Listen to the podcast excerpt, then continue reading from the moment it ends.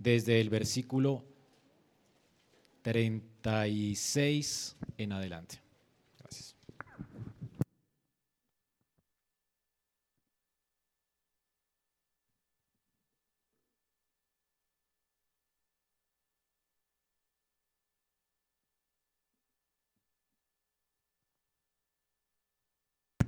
Juan capítulo 12, versículo 36 en adelante. 36, la segunda parte, después del punto.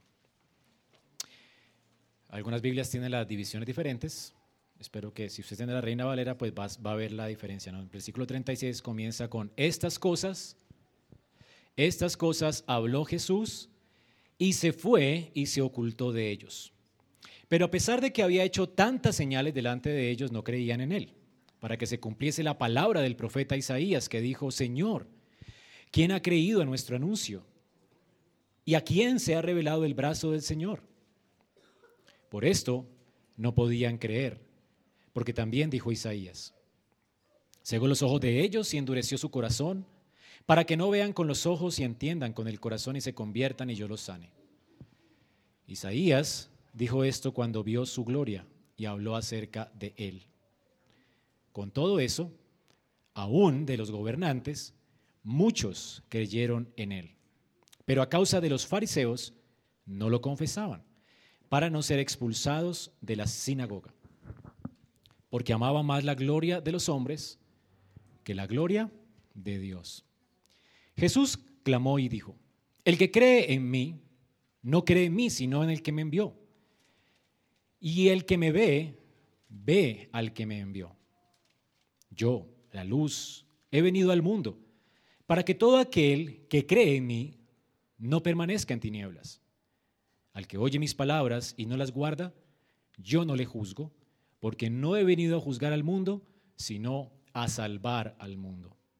El que me rechaza y no recibe mis palabras, tiene quien le juzgue. La palabra que he hablado, ella le juzgará en el día postrero. Porque yo no he hablado por mi propia cuenta el Padre que me envió, Él me dio mandamiento de lo que he de decir y de lo que he de hablar. Y sé que su mandamiento es vida eterna. Así pues, lo que yo hablo, lo hablo como el Padre me lo ha dicho. Amén. Hermanos, recordemos, antes de nuestro texto, Jesús había estado hablando acerca de la teología de la cruz. Desde los versículos 27 al 36, el Señor había estado hablando de cómo su alma estaba turbada, de los sufrimientos que le esperaban. Y al meditar en los sufrimientos que le esperaban, el Señor entonces dice, oh Jehová, sálvame. Padre, sálvame de esta hora. El Señor está anticipando la hora en la que Él daría su vida en la cruz en expiación por nuestros pecados. Él estaba anticipando la hora en que sufriría a causa de la ira de Dios que vendría sobre él. Él sin pecado, él que conocía perfectamente al Padre desde la eternidad, ahora estaría en una cruz sufriendo a causa de la ira de Dios sobre él. El justo murió y la razón es que Él murió por los injustos, Él no murió por sus pecados, Él iba a morir por los pecados de su pueblo, por nuestros pecados. Esto es increíble, el Señor está viendo la agonía, lo horrendo que es caer en manos del Dios vivo, como dice el apóstol. Es horrendo caer en sus manos. Y el Señor anticipa esto y entonces está angustiado, muy angustiado. Pero entonces el Señor piensa en lo que viene. Y entonces ah, cambia su oración y dice, Padre, glorifica tu nombre. Vimos cómo el Señor está anticipando no solamente el sufrimiento, sino lo que anticipaba el Antiguo Testamento sobre lo que Él vendría a hacer. Todo el Antiguo Testamento, vimos, como dice Pedro, hablaba del sufrimiento del Mesías, pero también de la gloria que seguiría después de su sufrimiento. Así que el Señor anticipa esta gloria, y cuando anticipa la gloria, Dice la escritura después, el apóstol, que por el gozo puesto delante de él, él sufrió la cruz. Ahora entonces, él va a la cruz con gozo y cambia la oración y dice, Señor, glorifica tu nombre en la cruz, glorifica tu nombre. Y el Señor le responde con una voz de rayo y dice, yo he glorificado mi nombre en ti, también lo glorificaré en la cruz. Entonces vimos cómo Dios había glorificado su nombre en el ministerio de Jesús en su vida, a través de sus señales, su carácter, sus acciones poderosas. Pero también Dios glorificaría su nombre en la cruz, mostrando en la cruz su justicia, su amor, su gracia y todas las expresiones del carácter de Dios estarían presentes en esa cruz. Dios glorificaría su nombre. El Padre entonces le promete al Hijo glorificar su nombre. Así que el Hijo, después de que escucha la voz del Padre, alentado ve cómo su sufrimiento le llevaría a esa gloria. El Padre sería glorificado con su sufrimiento, y esa es la mayor de sus bendiciones. Pero además sus enemigos, el mundo sería vencido, Satanás sería vencido, y, el mundo, gente de todo linaje, lengua, tribu y nación, sería atraído a él. Y, habría un pueblo que le serviría a causa de su sacrificio en la cruz. Así que Cristo anticipa la victoria de la cruz. Luego de que el Señor anticipa esto y habla acerca de esto públicamente, las multitudes están escuchando. Ellos están entendiendo que Jesús está hablando acerca de la cruz, de cómo Él sería levantado de la tierra para traer a todos los hombres hacia Él. Entonces la gente que le estaba escuchando, entendiendo que ser levantado era lo mismo para ese tiempo que ser crucificado, dicen, ¿qué clase de hijo de hombre es, eres, eres? ¿Quién es ese hijo de hombre del cual estás hablando? Porque el nuestro no muere. Así que ellos no querían un hijo de hombre humilde que viniera a morir por causa de ellos. Ellos no esperaban que alguien muriera por ellos. Ellos se pensaban el pueblo elegido de Dios. Ellos no esperaban un redentor, esperaban un rey que les librara del yugo de Roma. Y como sus expectativas no se cumplieron, menospreciaron a Cristo y dijeron, ¿quién es ese hijo de hombre? Y eso es lo que leímos hasta ahora. Jesús pues no les responde. Jesús no responde a su, a su menosprecio, pero les hace una solemne advertencia. Y les dice que la luz pronto se va a apagar para ellos. Y les advierte que ahora, en ese momento, era el tiempo en que ellos podrían arrepentirse y creer en la luz. La luz un día, un día no, ese día se iba a apagar para ellos. Y es lo que tenemos en nuestro texto el día de hoy. Hermanos, en nuestro texto la luz se apagó. Ya Dios no les daría a ellos más oportunidades para el arrepentimiento. Así que tenemos una escena triste en este capítulo que vamos, en este versículo que vamos a leer del 36 en adelante. Una escena triste, el juicio de Dios viene sobre este pueblo, sobre personas que habían endurecido su corazón para con Cristo, a pesar de lo que Cristo era y a pesar de lo que Cristo había hecho, ellos no creyeron. Y entonces Dios procede a judicializarlos, a su juicio. Inmediatamente Dios aparta a Cristo de la escena. Cristo no va a aparecer más ante las multitudes. Lo único que verán es a un reo que atrapa al Sanedrín y al cual ellos van a decir después, crucifíquenle. El corazón de estas personas se endurecería más. El tiempo para ellos se terminó. La luz para ellos se apagó. Las puertas para ellos se cerraron. Ellos no encontrarían otro momento más para arrepentirse. Esto es lo que está sucediendo en nuestro texto. Hermano, Dios en la escritura se caracteriza por ser muy paciente. Pero su paciencia tiene un límite. Dios no es eternamente paciente. Aunque sus misericordias son eternas, su paciencia no. Su paciencia se agota, llega siempre a un término. Así ha sucedido con las multitudes. Dios muchas veces demostró que su paciencia tiene un término. Si se recuerdan ustedes lo que escribió Pedro en 1 de Pedro 3, 19 y 20. Dice que en el tiempo del diluvio, dice que el Espíritu de Cristo Predicó a los espíritus encarcelados, esos que desobedecieron en ese tiempo, cuando una vez esperaba la paciencia de Dios en los días de Noé. Dios estaba pacientemente usando a Noé para proclamar que se arrepintieran, que volvieran sus ojos a Dios. Noé se convirtió para su generación en un pregonero de justicia. Mientras él obedientemente hacía un arca, un arca gigantesca donde cabrían animales, plantas y todo el mundo, toda la semilla de la nueva creación estaría allí, esa nueva creación que existiría después del diluvio estaba en esa arca. Noé estaba predicando el arrepentimiento y el Espíritu de Cristo estaba clamando por medio de él. Es lo que dice Pedro. Mientras él preparaba el arca, él duró 120 años proclamando el reino, proclamando el arrepentimiento. Sin embargo, los hombres endurecieron más contra Dios. Y nos dice Pedro que solamente ocho personas, y efectivamente fue la familia de Noé, y Noé y su, y su esposa los que se salvaron, sus hijos, sus esposas, y solamente ellos fueron rescatados de esa generación. Todo el mundo fue abnegado en agua. Y Pedro nos dice estas cosas para que entendamos que la paciencia de Dios tiene un límite. Tiene un límite para las personas también individualmente, no solamente para los pueblos, pero también tiene un límite para las personas. Llegó un momento en que Esaú, siendo alguien de la familia de Abraham, siendo alguien, ¿verdad?, de la familia de Isaac, de la familia de, Abraham, ¿sí? no se arrepintió. Y volvió su corazón hacia su hermano, de quien saldría el Mesías. Y no se quiso someter ni, quiso confiar en su hermano. Y más bien se levantó contra él y quería matarlo, ¿se acuerdan? Y hubo un tiempo para él en que Dios endureció su corazón apartándose de él y ya no hubo momento para que él pudiera arrepentirse.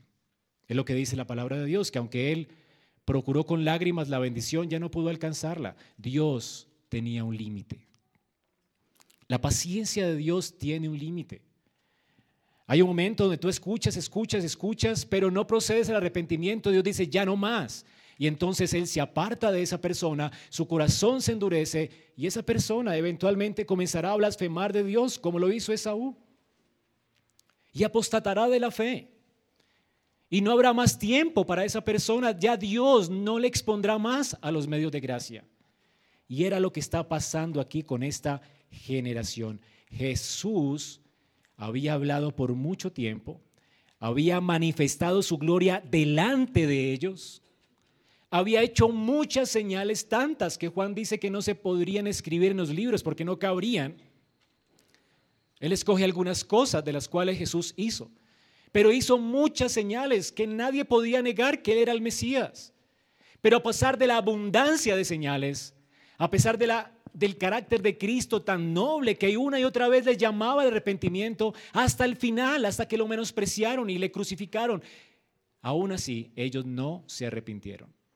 No se arrepintieron. Ellos no abandonaron sus pecados.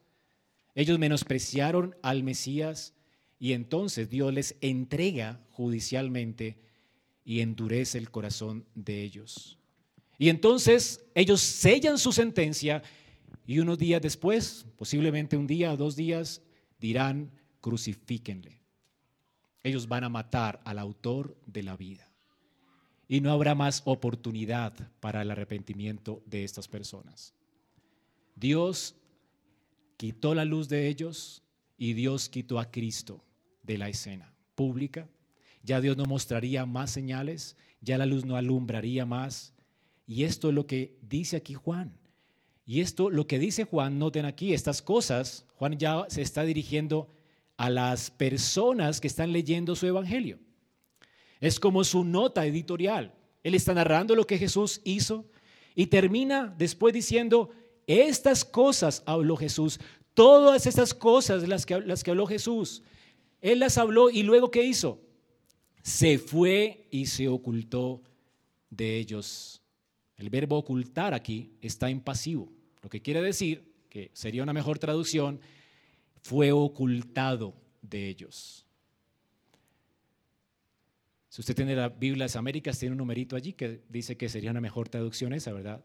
Fue ocultado de ellos. El Señor quitó la luz de en medio de ellos. Ya no habría forma en que estas personas pudieran arrepentirse. Dios los entregó a la dureza de sus corazones. De hecho, Dios endureció sus corazones. Así que vemos en esta escena dos cosas importantes. Del versículo 37 al 43 o al 42, vemos cómo el juicio de Dios viene sobre estos incrédulos que se obstinan en su incredulidad. Juicio sobre los incrédulos obstinados. Y en segundo lugar, del versículo 43 al 50, vemos cómo hay una advertencia de juicio sobre los creyentes o los crédulos temerosos. Ahí tenemos dos escenarios, crédulos temerosos que temían a los hombres y que amaban la gloria de los hombres más que la gloria de Dios. Para ellos, la puerta no se ha cerrado. Y Juan al final escribe un resumen de lo que Jesús habló para animarles a la fe. De hecho, Juan seguramente está recapitulando toda la enseñanza de Jesús hasta el momento, esperando que su audiencia, los temerosos de su audiencia, de los que están leyendo su evangelio en ese tiempo y aún nosotros hoy, algunos de nosotros hoy, que una y otra vez han escuchado el evangelio y siguen sin arrepentimiento, teman, teman ante la verdad de que Dios tiene paciencia, pero su paciencia tiene un límite, y tiemblen y se arrepientan, porque Dios aún hoy les está llamando al arrepentimiento. Juan quiere, hermanos, que creamos. Y Juan quiere, amigos, que tú creas hoy. Es lo que espera el Señor de este pasaje. Así que vamos a primero mirar cómo viene el juicio de Dios sobre los incrédulos obstinados.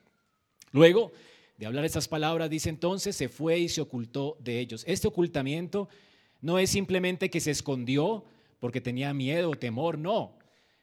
Esta palabra ocultarse entonces es la acción de Dios sobre Jesús. Ya Jesús no haría más señales sobre Israel, ya no aparecería más públicamente. Desde el capítulo 13 ya Jesús aparece privadamente con los discípulos, ora por ellos, va y muere la cruz por ellos. Entonces aquí se divide el, Evangelio en dos partes, como vimos en el prólogo de Juan. Recuerdan que el prólogo de Juan resume todo el Evangelio. A los suyos vino y los suyos no le recibieron. Esta es la primera parte. La segunda parte es, más a los que le recibieron. A los que creen en su nombre, a esto les dio potestad de ser llamados hijos de Dios. Ahora se enfoca el ministerio del Señor en sus discípulos. Ya no hablará más a las multitudes. El Señor pues es ocultado de ellos después de haber hablado a ellos. Y ese ocultamiento es juicio, hermanos, juicio. Y el Señor ya lo había anticipado en el versículo 35. Aún un poco está la luz entre ustedes. Andad entre tanto que tenéis luz, para que no lo sorprenda las tinieblas. ¿Cuánto se demoró para que lo sorprendieran las tinieblas? Hermanos, esto fue inmediato. Ellos no hicieron nada al respecto y dice, el Señor se ocultó de ellos. Creed en la luz, les ha dicho el Señor, creed en la luz. Y en el versículo 36 a la mitad dice, el Señor, la luz, se ocultó de ellos. Creed en la luz mientras están en luz, pero el Señor se ocultó de ellos. Noten, la transición es tan rápida, hermanos. El llamado al arrepentimiento de Cristo aquí fue urgente. El asunto es que el arrepentimiento Dios siempre lo demanda ahora. Tú no sabes si Dios ya no te dará más oportunidad para escuchar estas palabras. Y quizás si hoy no te arrepientes, ya la puerta se cerrará para ti. Dios endurecerá más tu corazón y terminarás odiando a la iglesia, odiando a Dios, apartándote de la fe, amando tus expectativas falsas de un Dios que te ha levantado en tu imaginación. Dios tiene un límite y quizás hoy sea el día en que Dios te está llamando hoy al arrepentimiento y a la fe. Quizás no haya más oportunidad para ti. Juan quiere que tiembles ante esta, ante esta escena, hermano.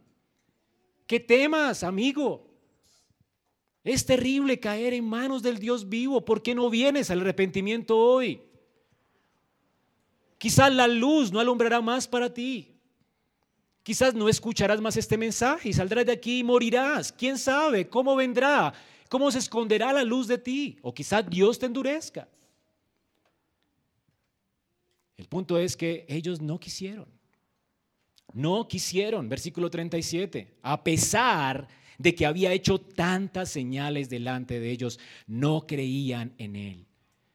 Tres años y medio, abundancia de señales. De hecho, las señales eran tan innegables que esas mismas personas Habían recibido al Señor con palmas, declarándole rey de ellos, ¿se acuerdan? Eran los mismos que le declararon rey, que no creían. Porque el Mesías que se estaba presentando delante de ellos con toda su gloria no era el Mesías de su imaginación. Se levantaron un Dios a su conveniencia. El único Cristo que existe, el único Cristo real es el de las Escrituras, el que se manifiesta aquí.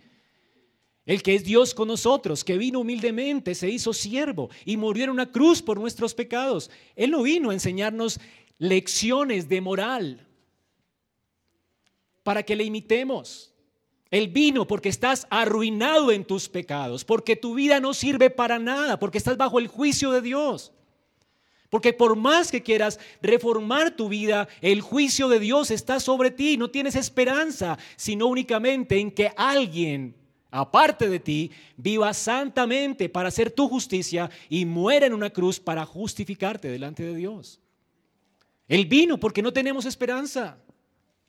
Él no vino para enseñarte lecciones de vida, de cómo vivir. Él vino para ser tu Salvador. Él vino para que tú pusieras tu esperanza completamente en Él. Él es nuestra justicia. Él vino porque somos necios, porque nos extraviamos tras la necedad de nuestra imaginación, porque levantamos ídolos, porque aborrecíamos a Dios. Él vino para alumbrarnos. Él vino para sacarnos de las tinieblas.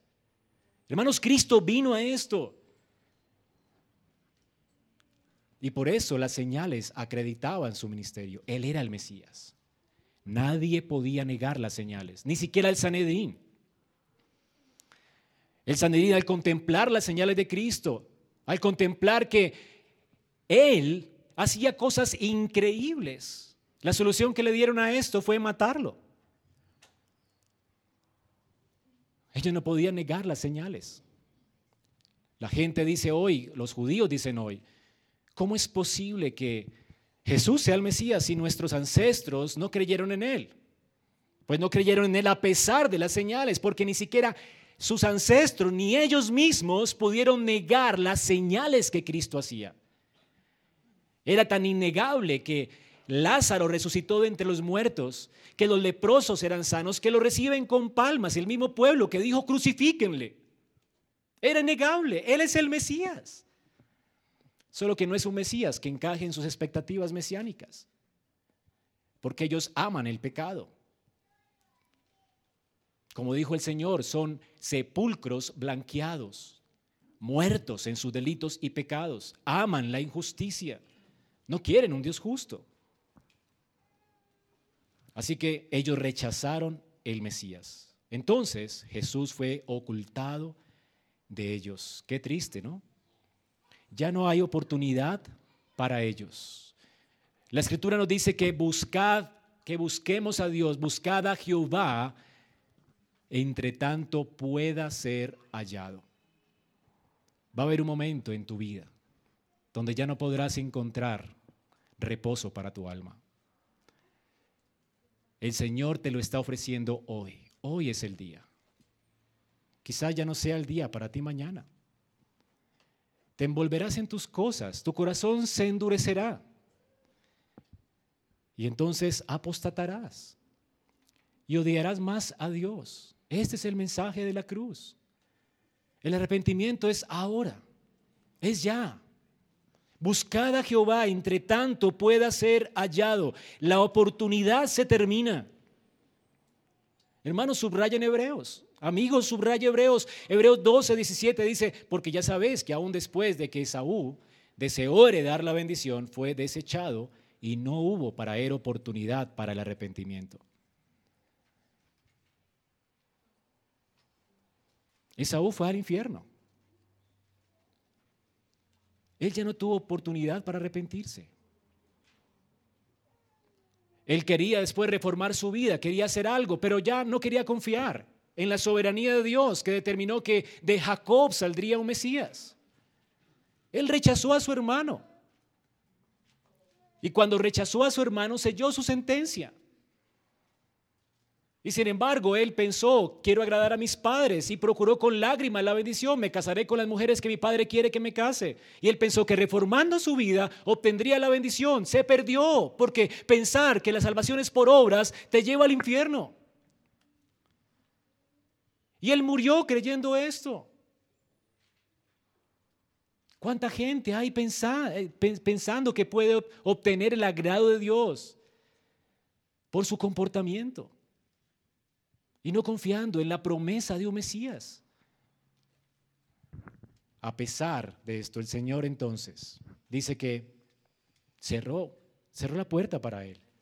Y Juan dice, entonces aquí, que a pesar de que Dios hizo todas estas obras a través de Cristo, Cristo mostró la gloria de Dios, ellos no se arrepintieron, no creyeron en él. La paciencia de Dios se agotó. Y uno se pregunta, ¿no?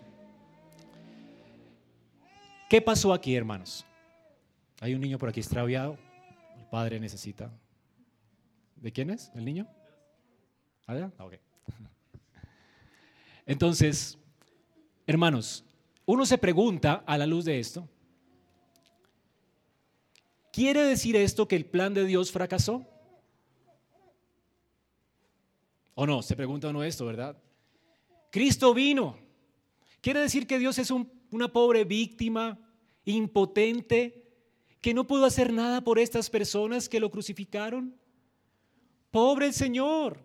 Él vino como mendigo a tocar la puerta de esta gente. La gente cerró la puerta en sus narices. Y entonces el Señor salió triste porque fue menospreciado por ellos. Y entonces se frustró su plan de quererle salvar. ¿Es esto lo que Juan comunica aquí? Hermanos, Juan quiere enseñarnos quién es Dios. Y les cuento que esto me entra en reversa, ¿verdad? Porque no es el Dios que queremos pero es el Dios que se manifiesta así en su palabra. Yo no puedo cambiar la Biblia. Y lo que sigue aquí en adelante son palabras de propósito. Y noten estas palabras. Ahora, ¿por qué estas personas no creyeron? Entonces uno podría pensar, pero no creyeron, pobrecito Dios, fue rechazado Dios, Dios da oportunidad para que el mundo se arrepienta y si la gente no quiere, Dios sale avergonzado, triste, no quisieron, pobre, pobre de mí, me rechazan, ¿verdad? Uno piensa en esto, ¿no? Y fracasó Dios. Y uno piensa cuando Dios no convierte a alguien a nuestro lado, como que Dios fracasó. Ay, pobre Dios, mire cómo la gente lo rechaza. Y uno ve a Dios como una víctima. Y Juan quiere un pensamiento saludable de parte nuestra acerca de quién es Dios. Hermanos, Dios es todopoderoso. Y Él si quiere, si hubiera querido salvar a estas personas, las hubiera salvado. ¿Ok? Ahora el punto es que Dios no quería salvarlos. Y esto es lo que Juan dice. ¿Por qué ellos no creyeron? Pues no creyeron para que se cumpliera. Noten la palabra para qué. ¿Por qué no creyeron? Para que se cumpliera la palabra del profeta Isaías que dijo, Señor, ¿quién ha creído a nuestro anuncio? ¿Y a quién se ha revelado el brazo del Señor? Ahora, usted podría pensar aquí, no, es muy ambiguo, pastor. Bueno, Juan no quiere dejarte con ambigüedades en tu mente. Juan dice, por esto no podían creer. Ellos no creyeron. Luego dice Juan, ¿por qué no creyeron? Para que se cumpliera lo que Dios había profetizado. Ah, entonces Dios como un vidente vio que él sería rechazado. No, Dios se propuso que lo rechazaran. Dice aquí, por eso no podían creer, porque Isaías también dijo, Dios cegó el entendimiento de ellos. Dios fue el que planeó endurecer el corazón de ellos. ¿Y para qué lo planeó? Pues para que no vean con sus ojos, para que no entiendan con el corazón y para que no se conviertan y sean sanados. O yo los sane. ¿Notan que estamos hablando del propósito de Dios? No del fracaso de Dios. Así que este pueblo le rechazó porque este siempre fue el propósito de Dios. Esta es la respuesta de Juan. Y entonces usted me dirá, explíqueme eso, pastor. Bueno, yo no podría explicárselo, hermano. Pero este es el Dios que se revela en la escritura. Tenemos que mantener el pensamiento de que Dios actuó así justamente. Y condenó a los hombres a causa de sus pecados. Y no quiso salvarlos. Y eso es justo.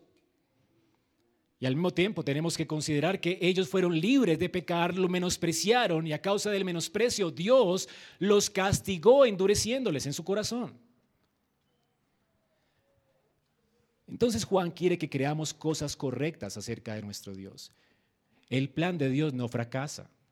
Dios es el salvador de los hombres y Dios al que quiere extender su misericordia, a él salva.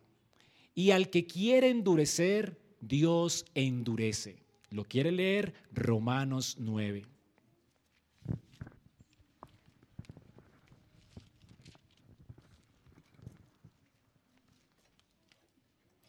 Versículo 13. Como está escrito, a Jacob amé y a Esaú aborrecí. ¿Se acuerdan de Esaú? Ya no hubo tiempo para que él se arrepintiera más. ¿Y por qué? ¿Por qué Dios no lo salvó? ¿Por qué Dios lo dejó en la dureza de su corazón? Porque Dios no quiso extenderle su gracia. Dios no quiso, Dios quiso juzgarlo a causa de su maldad, a causa de menospreciar las promesas del Evangelio que fueron dadas a él. Él las menospreció, Dios lo juzgó. ¿Podía Dios haberlo amado y haberlo escogido para extenderle su misericordia? Sí, pero Dios no quiso. Esto es lo que está diciendo el texto. A Jacob amé y a Esaú aborrecí. Ahora, el apóstol se anticipa a mi pregunta, ¿no? Señor, ¿qué diremos? Hay injusticia, Dios es injusto. Y el apóstol Pablo responde, en ninguna manera Dios no es injusto. Pues a Moisés dice, yo tendré misericordia del que yo tenga misericordia y me compadeceré del que yo me compadezca. Así que no depende del que quiera, porque nadie quiere. Todos aborrecen a Dios. Nadie va a querer aceptarlo porque son pecadores, aman la maldad. Entonces no depende del que quiera. La salvación depende de que Dios tenga misericordia. Así que no depende del que quiera, sino de Dios quien tiene misericordia. La escritura dice a Faraón, para esto mismo te he levantado, para mostrar en ti mi poder para que mi nombre sea anunciado por toda la tierra. De manera que a quien quiere, tiene, de quien quiere tiene misericordia y a quien quiere endurecer, endurece. Dios endureció a Faraón. ¿Por qué Dios no sensibilizó a Faraón como hizo con Nabucodonosor? ¿Se acuerdan? Porque Dios no quiso. Dios quiso juzgar a Faraón y entonces endureció su corazón, dándole a Faraón una demostración de su gloria. Lo endureció. Es decir, cómo Dios endurece el corazón, ofreciéndole a los hombres lo que necesitan, no lo que desean. A ver si me hago entender.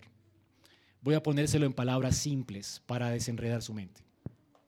Es solamente una ilustración, no, no pretendo desvelar el misterio, porque es un misterio, para mí es un misterio. Pero por lo menos para que comprendamos algo del carácter de Dios, aquí es solamente una ilustración. Seguramente es muy mala, pero voy a arriesgarme.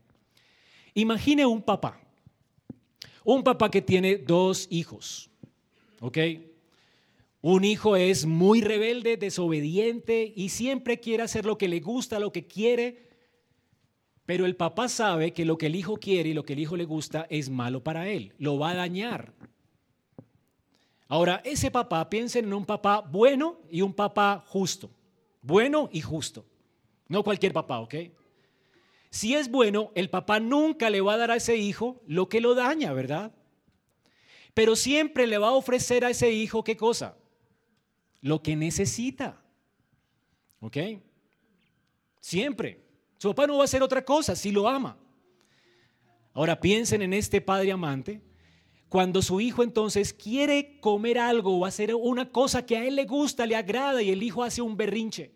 Yo quiero esto, quiero esto, quiero esto. Y su papá le dice, no, te voy a dar esto. Esta es la porción que tú necesitas comer hoy. Esto es lo que te alimenta.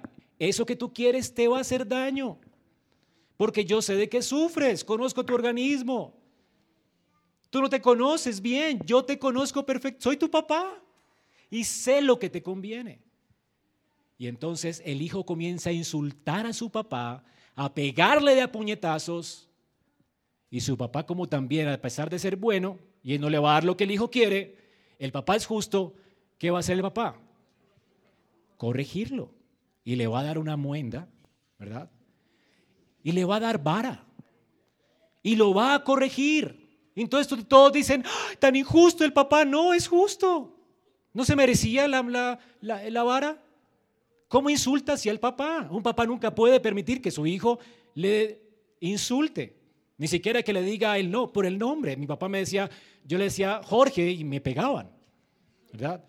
Porque al papá se respeta. Y el papá hacía respetar su autoridad.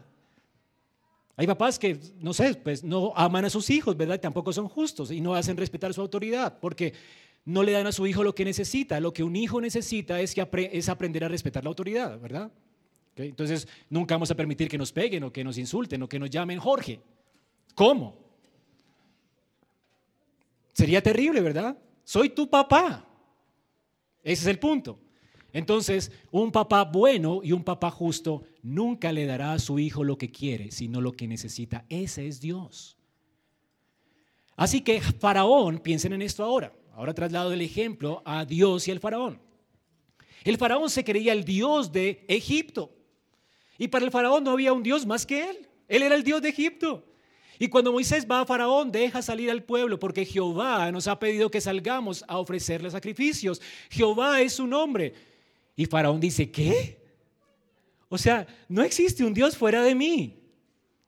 ¿Quién es ese Dios para que yo le ofrezca sacrificios? Y se burla de, de, Moisés.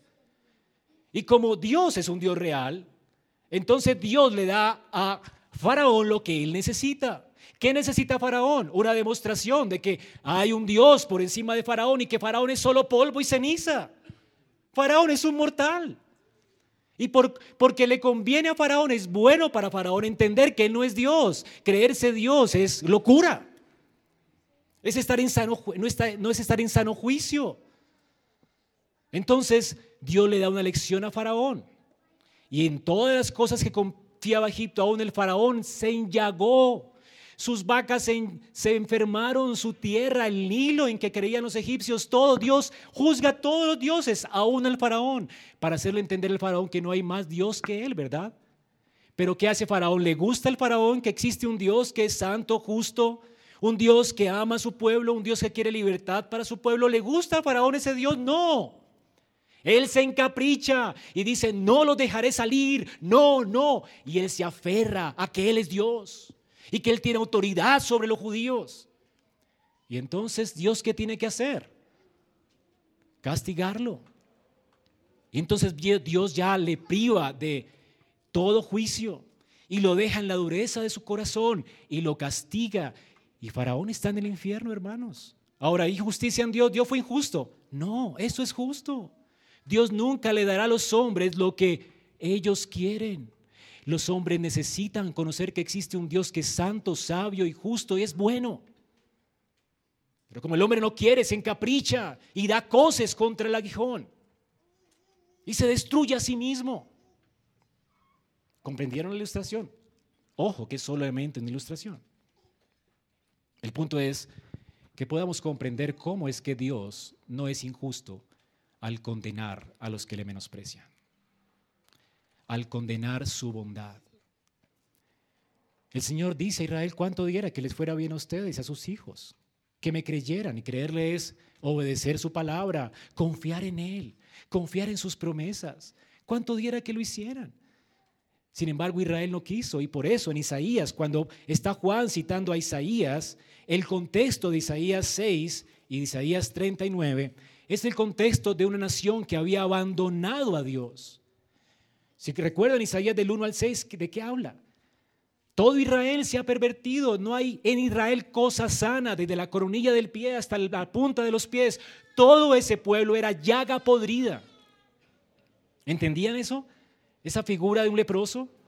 Israel era como un hombre leproso, lleno de maldad, lleno de iniquidad, lleno de pecado, con contumacia en su corazón. Y Dios les mandaba profetas y ellos no les gustaban los profetas buenos, ¿verdad? Que les hablaran que se arrepintieran, ¿no? Ellos les gustaban que les profetizaran buenas cosas, que les iban a ir bien. Por eso es que son tan populares los pastores que le dicen a la gente te va a ir bien, Dios te bendiga, Dios te va a prosperar, aunque andes en tus pecados, la salvación es tuya, aleluya. Dios te prospera a pesar de tu maldad. Eres cristiano carnal, pero no importa. Dios te prospera, Dios te bendice. Palabreros, hermanos, palabreros. Dios nunca bendice al que permanece en tinieblas. Permanecer en tinieblas es igual que menospreciar a Cristo. Es igual que la incredulidad. Porque dice que el que está en luz no permanece en tinieblas. Así que hermanos, el que ama el pecado no es de Dios. Cuando Dios convierte un alma, la convierte completa. Ahora hermanos, piensen en esto. El Señor le dijo a Israel, ellos mataron los profetas, así que Dios levanta a Isaías y va a juzgarlos. La paciencia de Dios en Isaías 6 se agotó. ¿Y qué le da Dios a Isaías? Lo que el pueblo necesita. ¿Qué necesita el pueblo? Conocer a su Dios. Dios es santísimo. ¿Cómo es que pecan contra Él? ¿Cómo es que ellos piensan que pecarán contra Él y saldrán sin ninguna, eh, sin ningún, sin, ¿cómo se llama? Sin consecuencias. Eso es imposible. Entonces Dios se aparece a Isaías y le da lo que el pueblo necesita, una manifestación de su gloria. Vi yo al Señor en su trono alto y sublime. Sus faldas llenaban el templo. Hasta el mismo Isaías tembló y dijo, ay de mí, soy muerto, soy un leproso. Yo pensaba que este, este pueblo era el pecador, el leproso, y yo mismo estoy corrompido hasta los tuétanos. Ay de mí, miserable. Isaías tiembla ante esta revelación. Y ahora Dios manda a Isaías, ahora ya viste mi gloria, ahora proclama mi gloria. El punto es, Isaías, que al proclamarla, nadie, nadie te va a escuchar. Juicio, juicio. La oportunidad se acabaría, se acabaría. Y entonces vendría Babilonia y llevaría cautiva a Israel, a Judá. Y toda una generación perecería a causa de su incredulidad, a causa de menospreciar al Dios del pacto. De hecho, es más terrible menospreciar al Dios que te está hablando cada ocho días. Mejor ni siquiera, dice la escritura, mejor no lo hubieras oído, porque tú vas a ser responsable aún del Evangelio que se predica acá. El Evangelio te juzgará. Lo que Jesús dice aquí, mis palabras les juzgarán a ustedes en el día postrero. Tú no tendrás excusa. Así que este pueblo escuchó de Isaías acerca de la santidad de Dios, de la gloria de Dios, y escuchó también del Mesías de Dios. Y de hecho Isaías vio al Mesías. Uno en el Antiguo Testamento la gente se salvaba por la fe en el Mesías prometido. Y esto es lo que Juan dice. Isaías habló de estas cosas cuando, hermanos. Dice el texto aquí en Juan. Juan 12, Léalo allí, hermano. Versículo 41. Cuando Isaías dijo estas cosas acerca de cómo endureció Dios el corazón de Israel, ¿cuándo las dijo? Cuando vio su gloria y habló acerca de él. ¿Quién es él? Cristo. Ahora, Isaías vio la gloria de Cristo. Si tú lees Isaías 53, ves cuando Dios dice estas palabras que va a endurecer el corazón, ¿quién oirá? ¿Verdad? ¿En quién se manifestará el brazo de Jehová? Cuando él escuchó a Dios hablar estas cosas, lo que vino después fue una manifestación plena de lo que el Mesías haría, menospreciado, angustiado, como que escondimos de él su rostro. El castigo de nuestra paz fue sobre él. ¿No es increíble, hermanos? Dios le da a Isaías una revelación de la gloria del Mesías. Esto es lo que tenemos en Isaías. Entonces, hermanos, Isaías vio la gloria de Cristo. Y es por eso que Isaías, al ver su gloria, se arrepintió y proclamó a Dios, habló acerca de él, proclamó el Evangelio. Y aunque él proclamó el Evangelio, al igual que Jesús, él fue rechazado y menospreciado por el pueblo. Y entonces Dios no le da más oportunidad al pueblo de arrepentirse y lo envía cautivo a Babilonia, donde ya no tendrá más profetas. Se acabará, la, luz se apagó para esa generación. Y es lo que Isaías está anticipando. Y es lo que Jesús anticipó también aquí. Noten cómo Juan nos trae un texto de Isaías, porque lo mismo que le ocurrió a Israel con Babilonia, es lo mismo que le ocurriría a esta generación con Roma. No tendría más oportunidad de arrepentirse. Roma vendría 70, al, año 70, invadirían, eh, Roma invadiría esa ciudad de Jerusalén, la sitiaría. Y muchos judíos morirían bajo el poder del imperio romano, destruirían su templo y hasta hoy ese templo no se ha levantado más. Porque Dios ahora ha endurecido el corazón de ese pueblo. ¿Y por qué? Porque era su propósito. Y gracias a Dios que fue su propósito. Porque si ese pueblo no se hubiera endurecido con el Mesías, el Mesías no hubiese ido a la cruz y nosotros como gentiles no hubiésemos venido al conocimiento de la verdad y no podríamos ser salvos. Dios tenía un propósito. Bueno, santo y justo al permitir a estas personas andar en sus pecados y perecer en sus pecados. Cuando Dios permite el pecado en una persona, en un pueblo, y Dios permite que ese pueblo viva desenfrenadamente y, Dios judicialmente endurece el corazón de ellos, lo que hay de, Dios no es el que peca, ellos son los que pecan, pero Dios detrás de ese pecado siempre tiene propósitos buenos, santos, sabios y justos. Fue así como Dios hizo justicia, fue así como Dios enviando a su Hijo y permitiendo que ellos llevaran a su Hijo a la cruz, nosotros fuimos justificados de nuestros pecados. Fue por el endurecimiento de Israel, obviamente en parte porque Dios tenía un remanente como los judíos que se arrepintieron y creyeron en Él, pero ese endurecimiento en parte sirvió para que entonces ahora nosotros como gentiles pudiésemos entrar y ser injertados en Israel, en el olivo de Dios. Estamos aquí, hermanos, porque ese pueblo se endureció. Entonces uno piensa, la dureza de su corazón traerá males, no siempre traerá bien. Y a manera de aplicación de hermanos, no hay cosa que suceda en nuestra vida que no ayude a bien. Piensa en alguien, seguramente tú convives con alguien o tienes personas a las cuales le has predicado mucho tiempo y sin embargo el corazón de ellos se endurece más. Y tienes que tener cuidado de, de dos cosas. La primera es que posiblemente tú estés mal. Porque has levantado a esa persona como un Dios y esperas tanto que Dios salve a esa persona que no tienes vida y te quejas todo el tiempo de Dios y vives quejándote con amargura en tu corazón. Porque no se arrepiente, no se arrepiente, no se arrepiente. ¿Y por qué no se arrepiente? Y todo lo que sueñas es con que esa persona se arrepienta. Y no estás viendo lo que hay detrás de esa escena. Quizás Dios te esté llamando al arrepentimiento a ti, que estás escuchando y que tal vez eres sensible, como lo que vamos a leer ahora, esos fariseos, que escuchaban y creían. Posiblemente la puerta se cerró para la persona a la cual no quiere escuchar y más se endurece. Pero Dios todavía te está dando oportunidad para que te arrepientas. Y quizás Dios te está dando a alguien bien terrible a tu lado para que la fe que Él ha puesto, si la ha puesto, pues se manifieste en tu vida amando a esa persona como es, a pesar de que nunca se convierta, sirviéndole, porque Dios te amó a ti y da pan a justos y a injustos y tú quieres manifestar el carácter de Dios. Entonces el pensamiento no es solamente Dios conviértelo, sino Señor, trátame a mí también. Y tienes que tener cuidado con esto, porque eso te está ayudando a bien, ¿tú no lo crees? Pues que me hace la vida imposible. Dios dice, a los que aman a Dios, todas las cosas los ayudan a bien. Aún la persona más terrible a tu lado, que te hace la vida imposible, es a esa persona a la cual Dios te ha llamado a amar, a respetar, a servir, a evangelizar, a tener paciencia y amarlo y a entregarte a esas personas.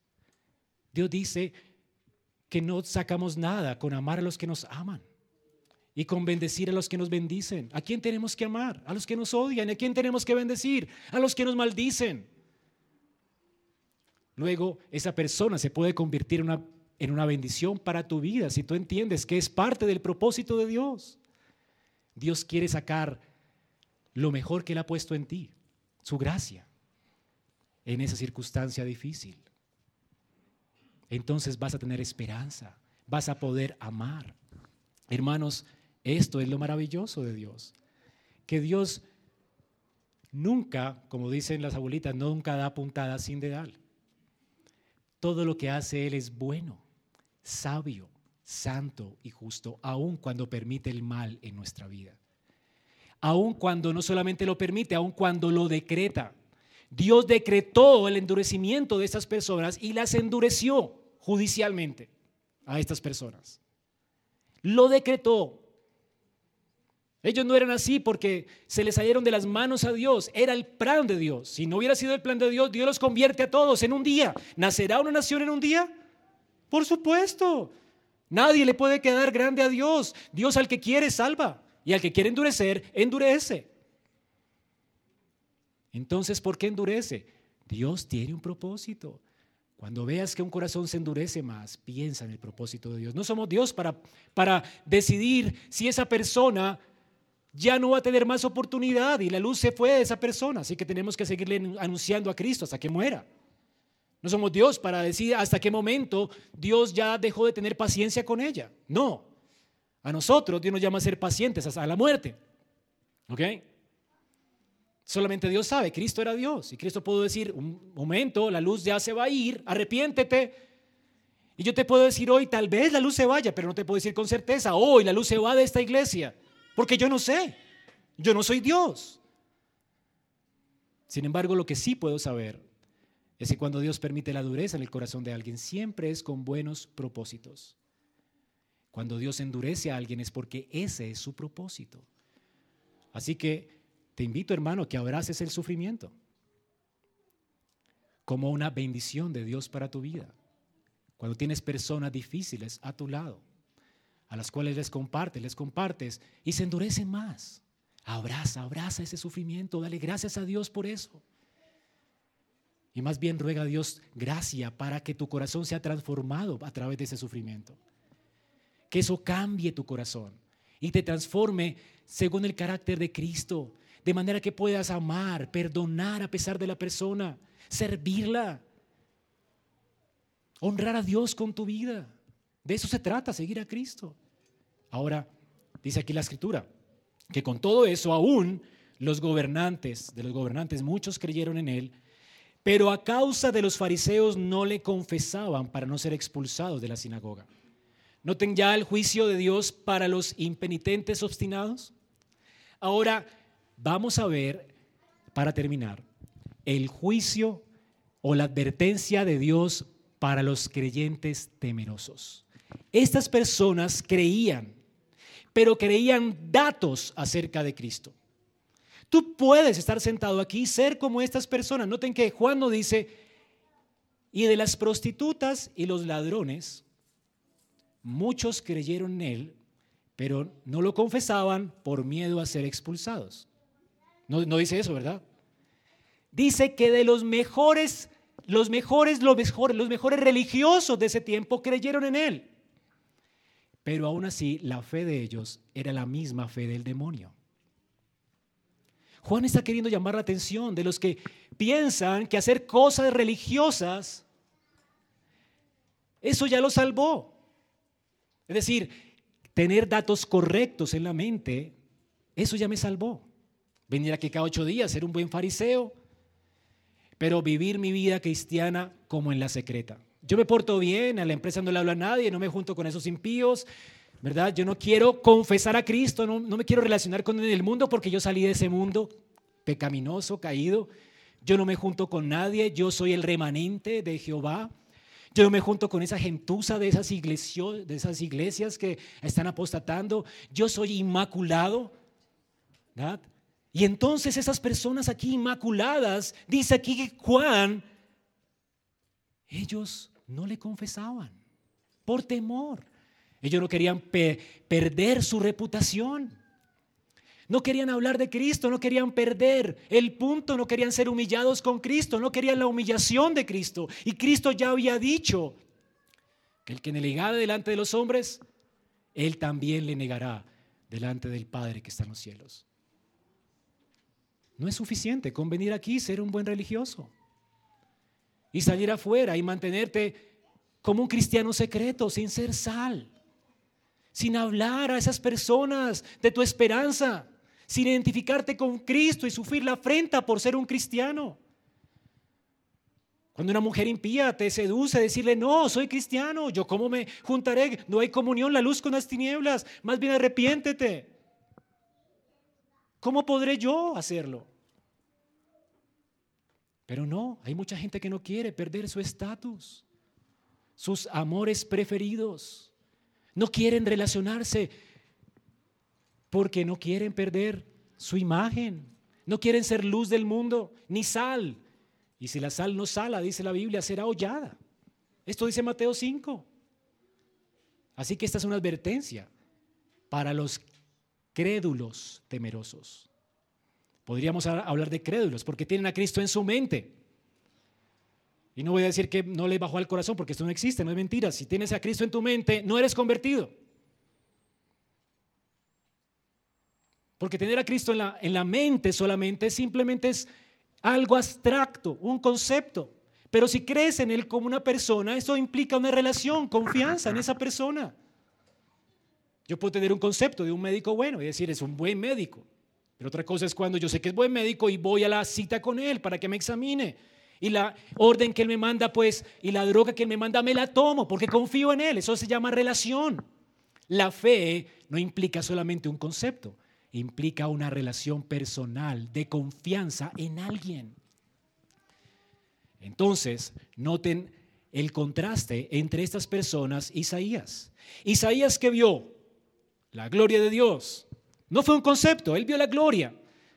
Temió a Dios, Dios era una persona, estaba con él, se relacionó con él, vio esa gloria, tembló, se arrepintió en polvo y ceniza. Y entonces Dios colocó un carbón encendido que anticipaba a Cristo, ¿verdad? Que sería sacrificado en el altar de Jehová. Y él fue purificado en sus pecados. ¿Y luego qué hizo? Se identificó con Cristo y comenzó a proclamarlo y comenzó a ser rechazado por la gente. Isaías no era un hombre que la gente amara. ¿Y por qué? ¿Por qué él lo amaba a la gente? Sí, él amaba a la gente, por eso proclamaba a Cristo, pero la gente lo odiaba a él porque la gente odia a Dios. ¿Me entienden? Noten aquí, vio su gloria y habló acerca de él. El contraste. Con todo esto los gobernantes creyeron, pero a causa del temor a los fariseos, para no ser expulsados, amaban que, otra vez la palabra gloria, más la gloria de los hombres que la gloria de Dios. Y porque amaban más la gloria de los hombres, ¿qué no hacían? Proclamarlo. Isaías vio su gloria y lo proclamó. Ellos estaban supuestamente viendo su gloria y no le proclamaban. ¿Qué estaba pasando con ellos? Sobre ellos tampoco se había manifestado el brazo de Dios. No había fe en sus corazones, no había fe auténtica, no había fe salvífica. Hay un tipo de fe que nos salva.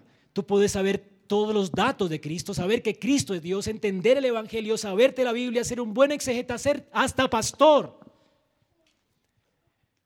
Pero si no te has arrepentido en polvo y ceniza, si no sabes que eres un indigno pecador, que mereces el juicio de Dios, si no te has arrastrado ante el trono de la gracia suplicando a Dios por misericordia, si no estás consciente de tu necesidad de Cristo, si no has visto esa luz y le has seguido, si no le sirves a Él y te identificas con Él en este mundo y le confiesas delante de los hombres, no tienes parte con Él. No tendrás parte con Él. Piensa en esto. Juan quiere que reflexionemos. Y hasta aquí los quiero dejar, hermanos. Piensen en esto. Salgan de aquí con terror. Porque Dios un día va a quitar la luz. Y tú no sabes cuándo. Quizás sea hoy para ti. Quizás sea hoy. Hoy puedes arrepentirte de tu maldad. Hoy puedes decidir dejar de confiar en tú, en tu obra, en lo que puedes hacer para cambiarte y suplicar a Cristo para que te cambie y te transforme. Hoy puedes salir de aquí, arrodillarte, Señor, sálvame, soy un vil pecador, dame un corazón nuevo. Dame un corazón que ame tu justicia y que aborrezca el pecado. Hoy, hoy es el día de salvación para ti. Y hermano, alégrate si Dios ya te ha salvado. Y hay esas muestras de gracia evidenciándose en tu vida. Si aborreces el pecado y lo detestas, y sabes que mora en ti, pero no lo quieres. Y si quieres seguir conociendo a Dios y la palabra de Él es dulce y la quieres seguir y quieres amarlo y luchas contra tu pecado y estás dispuesto a vivir para Cristo y lo confiesas delante de los hombres, hermano, dale gracias a Dios que Él te ha dado el don del arrepentimiento. Porque no hay arrepentimiento si el brazo de Dios no se manifiesta. ¿Nota lo que dijo Isaías? ¿A quién se ha revelado el brazo del Señor? ¿Quién ha creído a nuestro anuncio? ¿Quién puede creer? La persona sobre quien el brazo de Dios se manifieste. Si tú puedes creer hoy, es gracias a Dios. Dios se ha manifestado en tu vida, su poder. Cristo ha derramado su espíritu sobre ti para que creas. Así que si tú crees, toda la gloria es para Dios. Pero si tú permaneces en incredulidad, toda la responsabilidad es tuya. Toda es tuya. El peso de la ira de Dios será sobre ti. Si tu corazón hoy humillado no se arrepiente y clama a Él por salvación. Y lo increíble de esto, hermanos, lo increíble de esto, la, la, nota más misericordiosa de esto, es que el Señor dice, o más bien, Juan recapitula las palabras del Señor y dice que el mandamiento de Cristo, de Dios para Cristo es dar vida eterna. Cristo quiere, ven a Cristo. Fue su mandamiento. Él quiere dar vida eterna. ¿A quiénes? Al que se arrepienta y crea. El peso está sobre ti. Y cuando creas, la gloria sean dadas a Dios. Porque solo por Él, solo por Él podemos ver la luz. Porque solo por Él son abiertos nuestros ojos. Porque solo por Él es quitado nuestro corazón de piedra y nos es dado un corazón de carne. La condenación es responsabilidad del hombre. Pero la salvación es solamente por gracia, para la gloria de Dios. Así que hoy te llamo al arrepentimiento y de la fe. Y hoy, hermano, descansa en la gracia de Cristo. Vamos a orar.